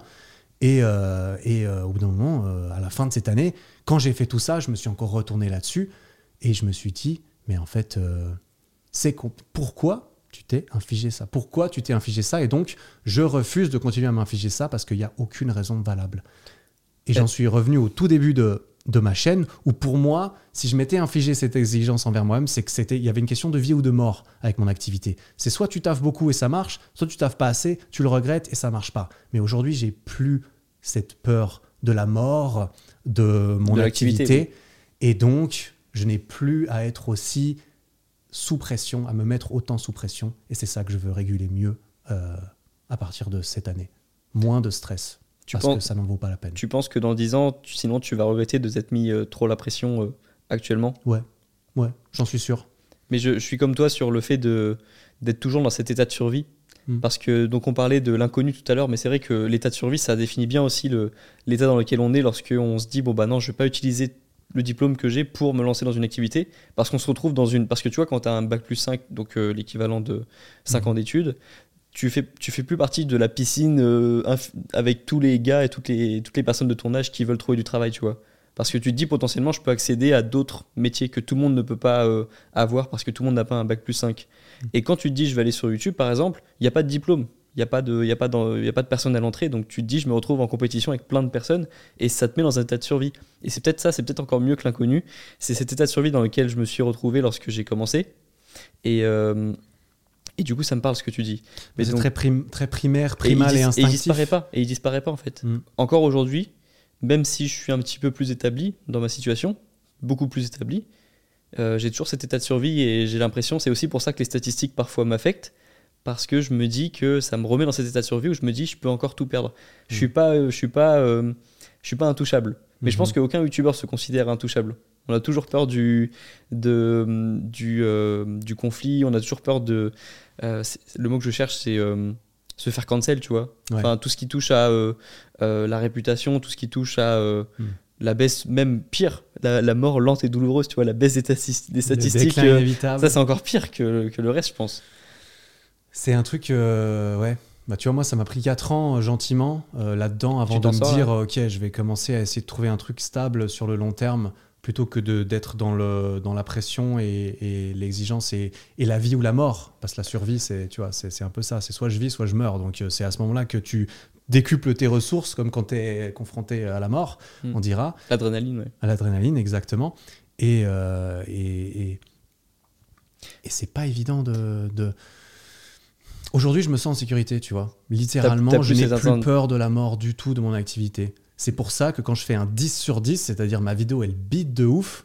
Oui, donc je 10 m'en sur 10, fous c'est lorsque YouTube. pas que je m'en fous, mais ouais. YouTube, quand on est youtubeur, nos, YouTube note nos vidéos sur 10. On est toujours à l'école en fait. hein. Tu vois, on arrête les études, mais on est toujours noté par YouTube. Ah bah, on habite chez eux. hein. Sauf que sur YouTube, un 1 sur 10, c'est top. Parce que ça veut dire que c'est la meilleure vidéo que tu as niveau statistique sur les 10 dernières. Mm. Donc quand on fait un 10 sur 10, pour le coup, ça veut dire que c'est la pire vidéo qu'on ait faite euh, sur les Ouais. 10, niveau statistique. hein. Exact. évidemment. Parce que Exact. comme, on- comme je te le disais en off, parfois mes vidéos préférées, c'est des 10 sur 10. Bah, c'est souvent, c'est- là que tu vois que c'est bien là la, la dichotomie parfois entre faire des vidéos qui vont marcher et faire des vidéos qui te plaisent. Ouais. Si tu veux, euh, enfin bref, c'est pas tout, les deux ne s'alignent pas toujours. Donc c'est pour ça que moi j'ai plus décidé de faire surtout des vidéos qui me plaisent que des vidéos qui me plaisent et maintenant de les sortir quand elles sortent et pas parce qu'il faut qu'elles sortent à une date précise. Parce que, euh, parce que je suis détaché un petit peu du, du- du fait de bah, si ça fait des mauvaises perfs. Si ça je- à nouveau, je le sais, je, je parle de quelque chose que je ne connais pas. Si je fais des 10 sur 10 pendant 15 vidéos de suite, j'aurai peut-être pas le même discours, tu vois, on va pas se mentir. Je suis assez Oh content là, que mes ouais. vidéos soient pas toujours des gros bides, on est bien d'accord. Mais c'est vrai que je valorise énormément le fait d'apprécier la vidéo bien plus que le fait de ça va marcher. Parce que sinon, je ferais beaucoup moins de vidéos de dev perso et plus des vidéos euh, extrêmes, scandales, euh, divertissement, en pensant uniquement au titre et à la miniature et en construisant un truc divertissant autour de ça parce que je sais que ça va marcher. J'adopte aussi cette mentalité pour mes vidéos, bien sûr. C'est d'abord la vidéo me plaît et ensuite je me dis, et, de plus en plus maintenant, qu'est-ce que, qu'est-ce que je peux trouver comme titre et miniature et accroche de façon à ce que la vidéo me plaise, ça c'est déjà établi, mais qu'elle fonctionne aussi. J'ai bah, bien compris que c'était ça. Le... Si on suit tes vidéos, on arrive à comprendre un petit peu tes bonnes résolutions pour 2022, on va dire. Et c'est c'est absolument pas des bonnes, rés- des bonnes résolutions euh, communes. C'est vraiment euh, ciblé créateur de contenu, Mm. quelqu'un qui crée euh, sur les réseaux. Parce qu'on retrouve donc l'aspect euh, je publie pas à un horaire précis, à une date précise. Je publie quand la vidéo elle est prête et je me mets moins la pression là-dessus. Je publie ce qui me plaît. Et ça, je trouve que c'est un peu l'objectif de l'objectif d'un youtubeur accompli, quand- justement lorsque tu arrives dans une position où tu es capable de plus avoir besoin de, de dire tous les lundis je serai là, je m'impose, euh, tu t'imposes moins de choses. C'est ça en C'est 2022 c'est exactement ça. Bah, en fait, j'ai fait un podcast il y a, il y a- il y a- il y a quelques semaines euh, sur mon podcast où je donnais mes, mes objectifs pour 2022. Et je donnais au début de cet épisode un de mes objectifs les plus grands depuis que j'ai commencé ces deux, qui s'est formé de plus en plus ces deux dernières années, c'est de faire ce que je veux, tout simplement. C'est-à-dire de faire Ah ce que là. je veux. Je m'en fous complètement des répercussions, notamment financières, de ce que je fais. J'ai envie de pouvoir tout plaquer, partir dans une cave, euh, essayer de composer de la musique pendant deux ans parce que c'est un truc que j'aimerais bien faire. Et je me dis, ok, je me laisse deux ans tout seul dans une cave à composer quelque chose et essayer que ça marche sans avoir à me préoccuper de comment je vais payer les factures, comment je vais manger, qu'est-ce qui va se passer. Donc ça, ça rejoint exactement cette vision de être totalement libéré du résultat, simplement s'enrichir soi-même du processus et être simplement fier de sa création parce qu'on est dans un milieu où on crée des trucs. Alors oui, on n'est pas en train de sculpter des machins, mais moi quand je sors une vidéo, j'ai quand même l'impression de l'avoir fait un petit peu moi-même et j'ai envie d'être fier de ça et de pouvoir en être fier aussi indépendamment de combien YouTube va la scorer ou de ce que les gens vont en penser. Après, les gens qui regardent tes vidéos, c'est des gens qui, qui aiment les vidéos que tu aimes aussi normalement. Donc, euh, euh, il y a peu de chances que je trouve une vidéo géniale et que tout le monde me dise qu'elle est éclatée au sol. Ça n'est encore jamais arrivé à nouveau, je ne sais pas ce que c'est, mais euh, Mais ça me semble peu probable. bah, c'est le but d'une vie hein, d'un indépendant, c'est de Mm. pouvoir faire euh, des choses de manière euh, bah, indépendante, de pouvoir être libre dans, dans ce qu'il fait, de pas euh, remettre en question chaque chose qu'il est en train de faire. Mhm. Donc je t'avoue que ce serait peut-être un, un objectif pour moi dans quelques années. Je te dirai quand je serai arrivé euh, à ton level, Eric. Ça va pas tarder. Le mec, il t'aura dépassé mon level avant mon âge actuel. Sans souci. Donc, euh, j'ai hâte de euh, voir ça. Mais oui, c'est pour ça que c'est intéressant. euh, je prends un petit peu de ton expérience aussi, parce que c'est vrai que tu es plus avancé que moi quand même dans le processus. Mais c'est vrai qu'à long terme, j'aimerais bien être un petit peu comme ça, me poser moins de questions sur ce que je crée comme contenu. Et... Parce que voilà, moi j'ai toujours cet état un petit peu de survie. Ça fait que deux ans que je suis sur YouTube. Mhm. Et donc, euh, et voilà, je n'ai pas encore la possibilité d'être euh, aussi euh, relax que, que ça, je trouve. Ouais, mais euh, je te dis ce que je pense vraiment, et c'est aussi pour ça que tu es chez moi sur mon canapé euh, aujourd'hui.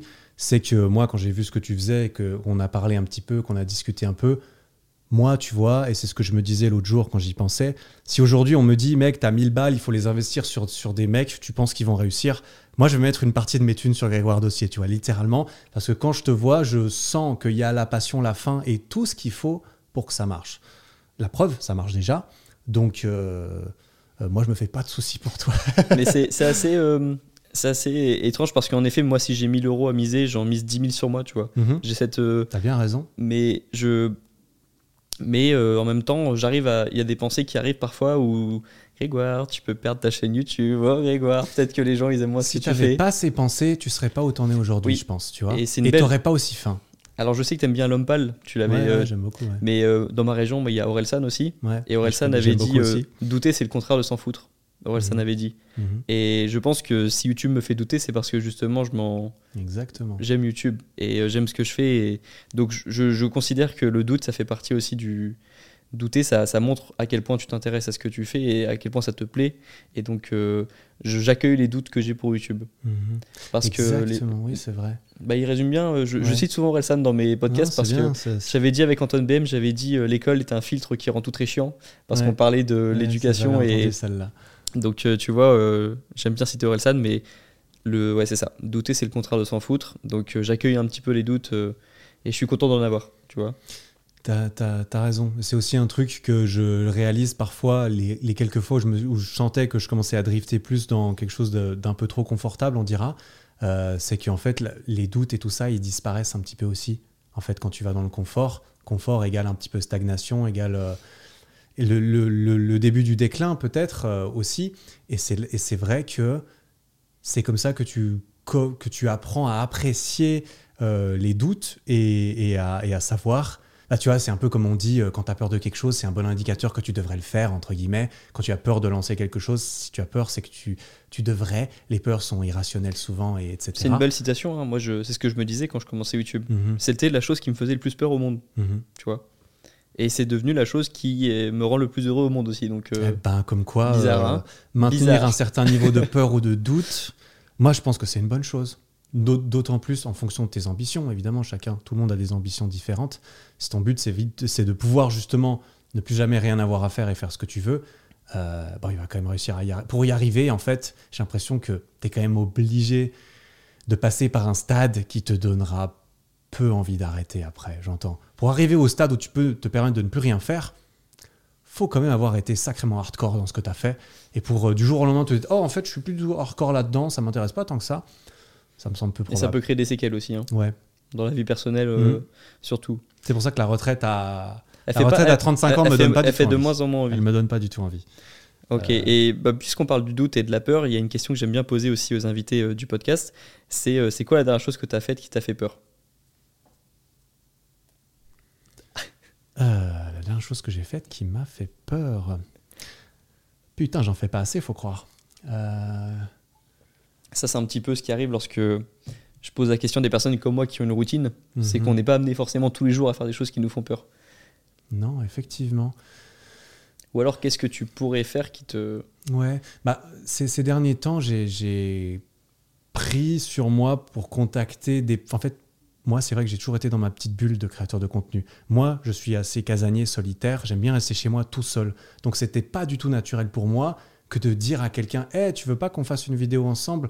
Hé, euh, podcast, tout ça, on va discuter alors qu'on se connaît pas vraiment. Euh, ça te chauffe? Tu vois? Moi, je suis pas du tout comme ça. La plupart du temps, c'était quand même les autres qui venaient vers moi parce que dans ma vie, c'est beaucoup comme ça. C'est moi qui avais plutôt peur d'aller vers les autres, de par mon adolescence aussi, où j'étais très peu confiant et je j'avais pas du tout envie euh, qu'on me voie en fait. Donc j'avais pas envie qu'on me voie et, et j'avais pas envie. Ouais, je préférais me cacher tout seul. Et, euh, et ces, ces dernières années, et même ces dernières semaines, j'ai pris plus sur moi aussi pour proactivement demander à quelqu'un bah en fait j'aime vraiment ce que tu fais tu vois pour de vrai est-ce que on pourrait pas il n'y a pas moyen de moyenner quelque chose et de faire euh, du contenu tous les deux? En plus plus je rencontre de gens bah moins ça me fait peur de rencontrer des nouvelles personnes. Et plus je réalise à quel point c'est bah, merveilleux de rencontrer des personnes qui sont passionnées par la même chose que toi c'est génial. Et j'en ai pas dans mon salon ou dans mon jardin des gens qui sont passionnés par la même chose. C'est con sinon je parlerais avec tu vois. Mais euh, c'est vrai qu'avec ce milieu sur internet aussi on est assez dispersé et euh, j'ai eu la chance d'avoir euh, Elio notamment et Mathias qui est aussi devenu rapidement un ami et, et, euh, qui fait la même chose mais euh, ouais, même il n'y a pas si longtemps, j'ai contacté des gens sur Insta en mode on se connaît pas vraiment, mais est-ce que tu veux pas qu'on fasse un podcast? Et ça, pour moi, ça a vraiment été hors limite en fait. Hors limite, pas parce que c'est mal poli ou, ou quoi, mais parce que ça me, fais- ça, me, ça me faisait peur en fait. Contacter quelqu'un et me dire bah en fait, je vais devoir faire une discussion avec quelqu'un que je connais pas.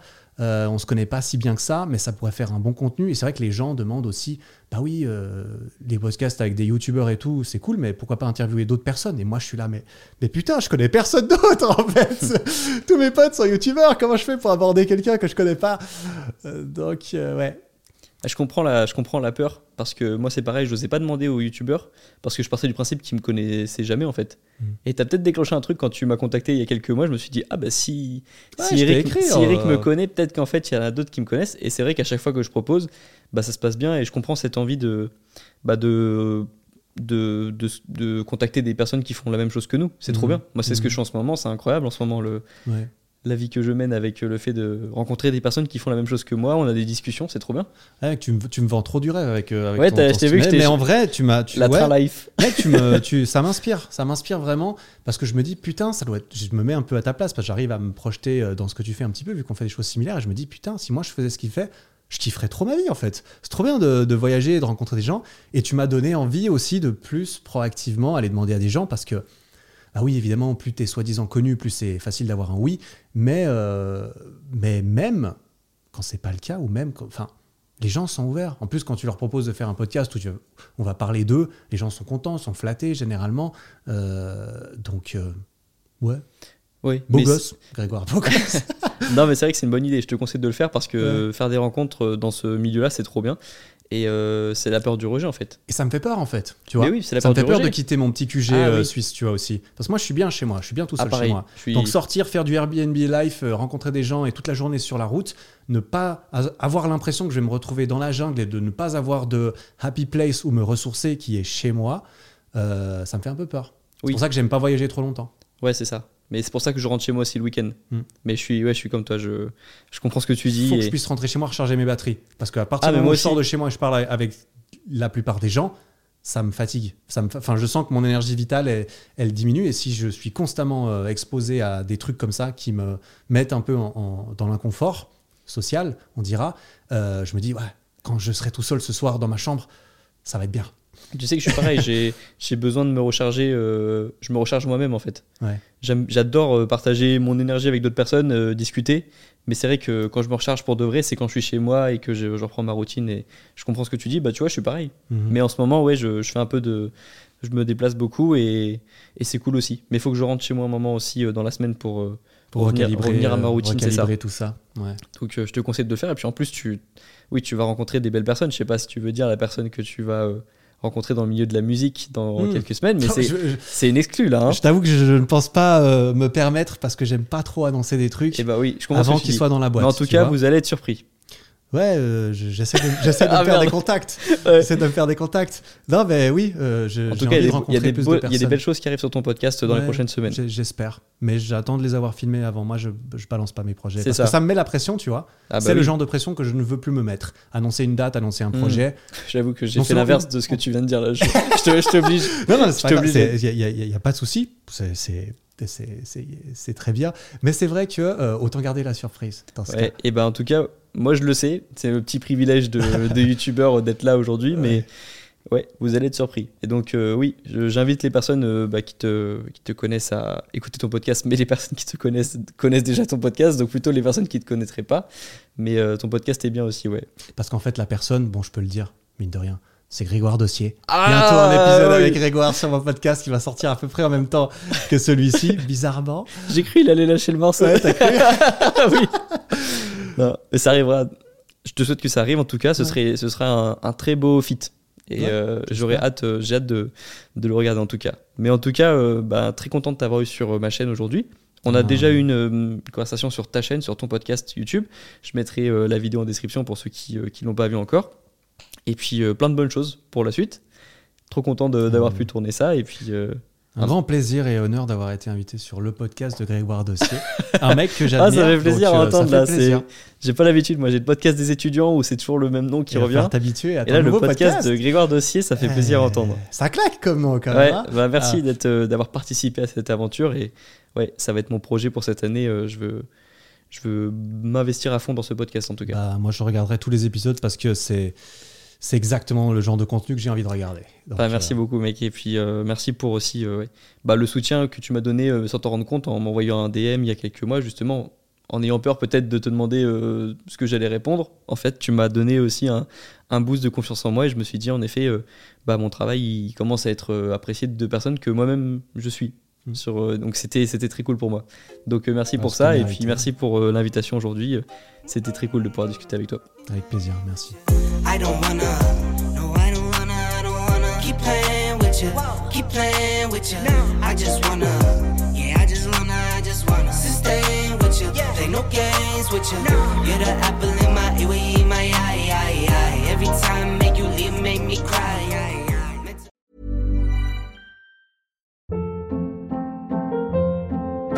Hold up. What was that? Boring. No flavor. That was as bad as those leftovers you ate all week. Kiki Palmer here, and it's time to say hello to something fresh and guilt-free. Hello Fresh. Jazz up dinner with pecan-crusted chicken or garlic butter shrimp scampi. Now that's music to my mouth. Hello Fresh. Let's get this dinner party started. Discover all the delicious possibilities at hellofresh.com.